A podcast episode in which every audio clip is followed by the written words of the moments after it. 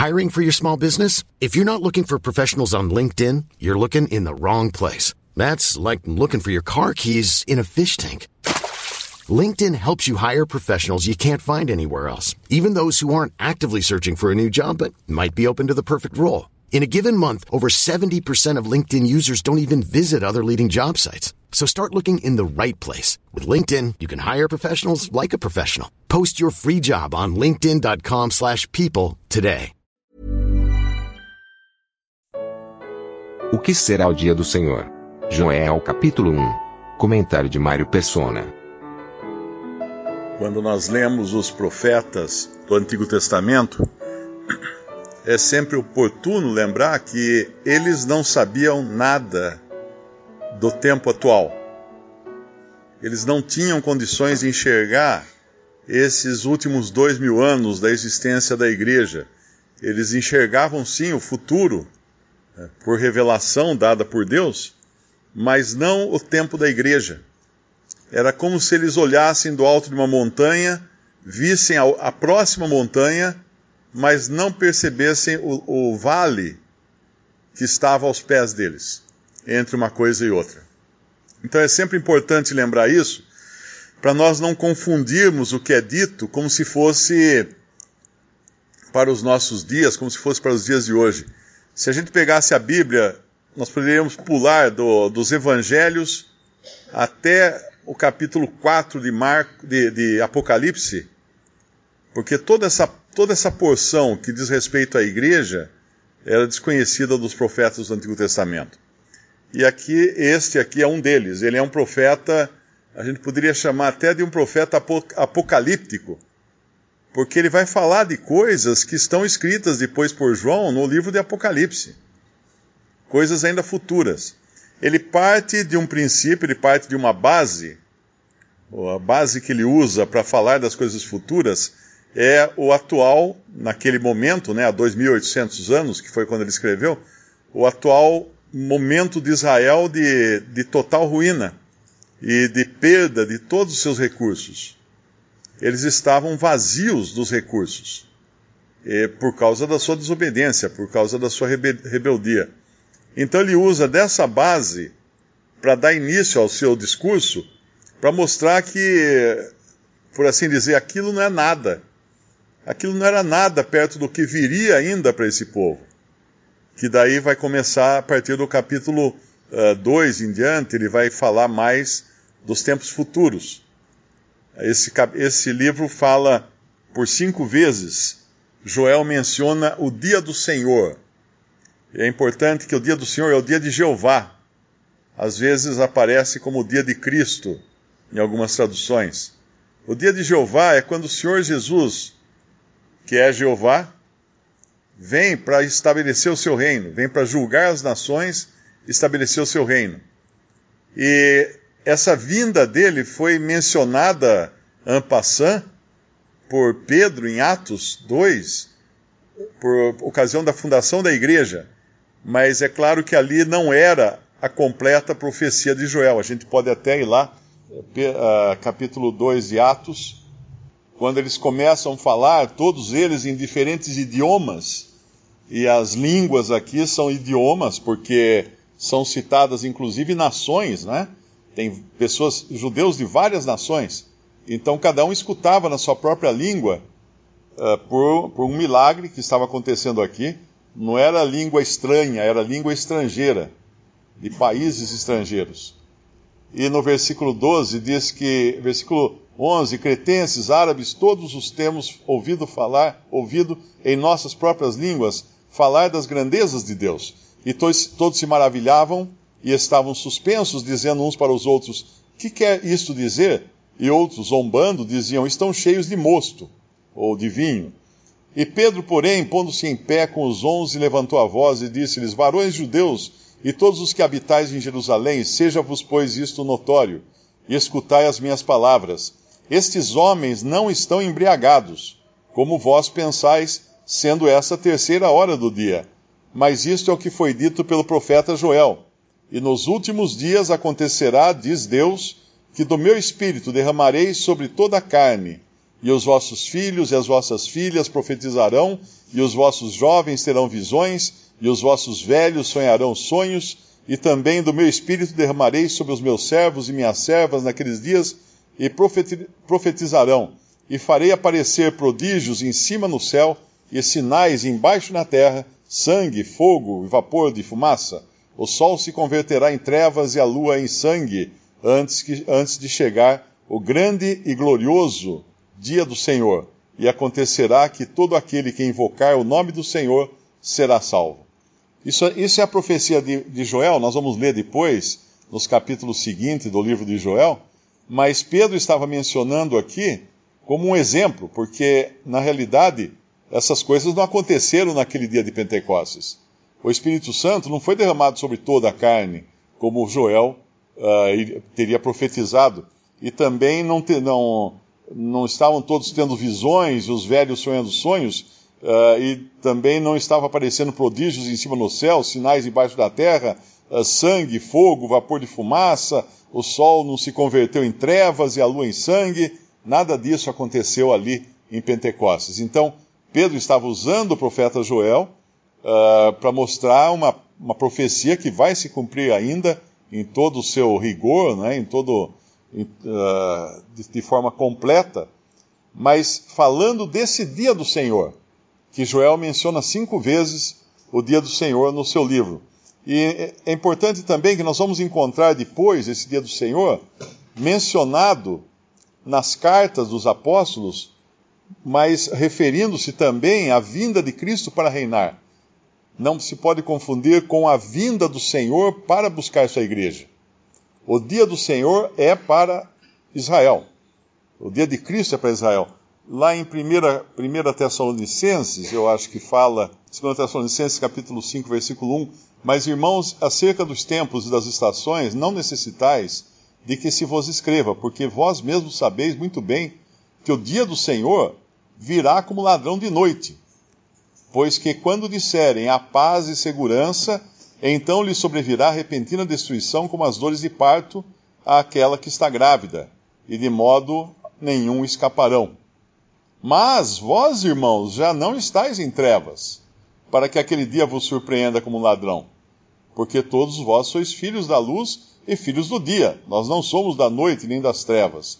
Ele está mostrando aqui que não era para eles, não era para os cristãos esse dia do Senhor, mas para aqueles que seriam pegos como de surpresa, como que um ladrão vindo de noite para invadir. E também em 2 Tessalonicenses, capítulo 2, no versículo 1 ele fala: Ora, irmãos, rogamos-vos pela vinda de nosso Senhor Jesus Cristo e nossa reunião com Ele, isso é uma coisa, isso é o arrebatamento da igreja, que não vos movais facilmente do vosso entendimento, nem vos perturbeis, quer por espírito, quer por palavra, quer por epístola, como de nós, como se o dia de Cristo estivesse já perto. Uh, esse dia de Cristo, em outra versão, fala dia do Senhor. E na versão do Darby ele fala dia do Senhor também, mas seria literalmente dia de Jeová. Esse dia de Cristo ou dia do Senhor. Porque esse dia do Senhor virá depois da, da tirada da igreja da terra. Ninguém de maneira alguma, versículo 3, vos engane, porque não será assim antes, sem que antes venha a apostasia e se manifeste o homem do pecado, o filho da perdição, o qual se opõe e se levanta contra tudo que se chama Deus ou se adora, de sorte que se assentará como Deus no templo de Deus quando parecer Deus. Então, esse, esse dia do Senhor, nós não estaremos aqui para assistir isso. A igreja terá sido levada pelo menos sete anos antes, levada da terra sete anos antes. E esse dia do Senhor é também preciso não confundir com o dia de Deus. Em 2 Pedro, capítulo 3, uh, eh, primeiro começando pelo versículo 11, é, aqui ele repete, no versículo 10, ele repete mais uma vez o dia do Senhor, em 2 Pedro 3,10, mas o dia do Senhor virá como ladrão de noite, no qual os céus passarão com grande estrondo, os elementos ardendo se desfarão, e a terra e as obras que nela há se queimarão. Havendo, pois, de perecer todas essas coisas, que pessoas uh, vos convém serem santo, trato e piedade. E aí ele vai falar do dia de Deus, que é outra coisa. Aguardando e apressando-vos para a vinda do dia de Deus, em que os céus em fogo se desfarão e os elementos ardendo se fundirão. Então existe uma distinção entre o dia do Senhor, que é quando o Senhor vem para estabelecer o seu reino, mas para fazer isso ele vai causar uma comoção em toda a terra. Nós sabemos que não será gratuita a vinda dele. A terra vai se rachar ali em Israel, uh, os montes vão ficar abalados, uh, tem regiões da terra que vão se transformar em desertos. Tudo isso com a vinda do Senhor para julgar as nações. Esse é o dia do Senhor, o dia de Jeová. Mas depois, no final de tudo, haverá também o dia de Deus, que é o versículo 12. Aguardando e apressando-vos para, para a vinda do dia de Deus, em que os céus em fogo se desfarão e os elementos ardendo se fundirão. Mas nós, segundo a sua promessa, aguardamos novos céus e nova terra, em que habita a justiça. Então, esse dia de Deus é a destruição de, todo, de toda a terra e de todo o firmamento, de todas as coisas. Quando Deus vai passar a régua na, na criação original, vai dar um fim no tempo e no espaço, na matéria, e vai trazer, eh, trazer à cena uma nova criação. Uma nova terra e novos céus também, uh, que é mencionado no final do livro de Apocalipse. E pouca coisa se fala desses novos céus e dessa nova terra, porque nós não teríamos como entender, porque não será mais uma terra e, um, um, e céus sujeitos ao tempo. O tempo vai terminar. O tempo foi criado quando a matéria, como nós a conhecemos, foi criada. E essa nova terra será de, de outro tipo de, eh, vamos chamar substância, né, para não chamar matéria, mas será de uma outra coisa. Não, não temos ideia do que seja, porque o nosso cérebro foi criado para viver no tempo material, no tempo, da, no tempo e no espaço uh, desse que nós vivemos, nas coisas tridimensionais.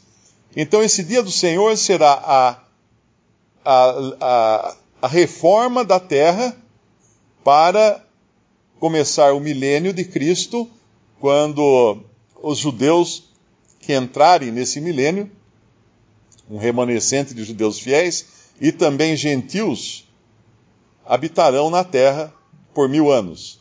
Às vezes, no Antigo Testamento, pode-se confundir uh, a nova terra, é chamada também de nova terra, essa terra dos mil anos.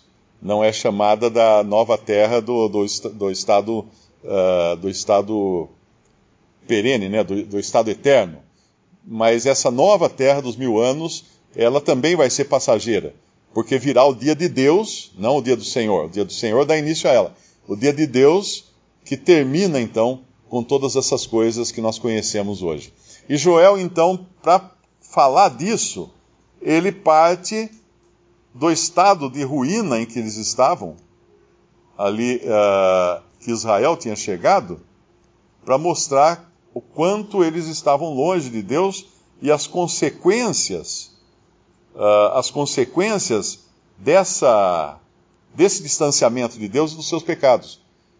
E agora então ele mostra que eles tinham perdido tudo aquilo no que eles confiavam, que era, eram as coisas que eram os benefícios que Deus havia dado para eles na terra, lhes foi tirado. E nada mais eles tinham. Ele mostra isso porque ele quer dar um exemplo do que vai acontecer também quando vier o dia do Senhor. Um pouco antes do Senhor vir para estabelecer o seu reino na terra, os judeus também ficarão despidos, né, desprovidos de todas as coisas eles ficarão num estado totalmente lamentável. Eles vão, vão sofrer muito na grande tribulação e quando o Senhor vier, eles vão ter nada, absolutamente nada. A única esperança em que se agarrar será o próprio Senhor, nesse que Joel chama de Dia do Senhor. É interessante também que Joel, quando ele faz toda essa referência ao produto da terra, não é? as, as, as plantações, o trigo, a oliveira, a falta de azeite, a, todo, toda a destruição da lavoura na, da qual eles dependiam, Malaquias, no capítulo 4, vai, vai mencionar também algo relativo não aquele estado de Israel naquele momento, mas ao dia do Senhor, quando o Senhor vier. E ele vai falar então que, que eles serão como palha, os ímpios serão como palha. Capítulo 4 de Malaquias, versículo 1: Porque eis que aquele dia vem ardendo como forno, todos os soberbos e todos os que cometem impiedade serão como palha, e o dia que está por vir os abrasará, diz o Senhor dos Exércitos, de sorte que lhes não deixará nem raiz nem ramo. E é basicamente a descrição que Joel está fazendo ali do estado deles, né? Que a lavoura deles estava, não tinha nem casca mais a, as oliveiras, tinha perdido até a sua casca. E era isso, essa destruição era uma uma figura do que viria no dia do Senhor. Mas ele dá lá em Malaquias, ele dá a solução. Mas para vós que temeis o meu nome, nascerá o sol da justiça, e a salvação trará debaixo das suas asas, e saireis e crescereis como os bezerros do cevadouro, e pisareis os ímpios, porque se farão cinza debaixo das plantas de vossos pés. Naquele dia que farei, diz o Senhor dos Exércitos, lembrai-vos da lei de Moisés, meu servo, o qual lhe mandei em Horebe para todo Israel, a qual são os estatutos e juízos. Uh, Eis que eu vos envio o profeta Elias antes que venha o dia grande e terrível do Senhor, ou de Jeová, e converterá o coração dos pais aos filhos e o coração dos filhos a seus pais, para que eu não venha e fira a terra com maldição. Então aqui ele está se referindo a esse dia do Senhor que virá depois. E é evidente aqui, não é, que nada tem a ver com cristãos, isso aqui porque nos fala da lei de Moisés, nos fala de, de Oreb, do Monte Oreb, nos fala de Israel, para todo Israel, seus estatutos e juízos, e também uh, no versículo 3, jamais um cristão pensaria em pisar os ímpios. Como fala aqui, pisareis os ímpios. Nós sabemos que o Senhor não ensinou nenhum cristão a pisar os ímpios, porque o nosso lugar não é aqui na terra, não é destruir inimigos terrenos. A nossa luta é contra as potestades dos lugares celestiais. Mas Israel, sim, Israel tem um lugar na terra, então eles pisarão os ímpios. Como ele fala aqui uh, no versículo 3 de Malaquias capítulo 4. Então nada disso tem a ver com igreja. É sempre bom frisar, porque dentro da cristandade existe uma salada geral quando se mistura as coisas que são para Israel e as coisas que são para a igreja. E aí, claro que acaba totalmente o entendimento das Escrituras e se deixa de dividir as Escrituras de maneira correta, como nós devemos fazer. Visite respondi.com.br. Visite também 3minutos.net.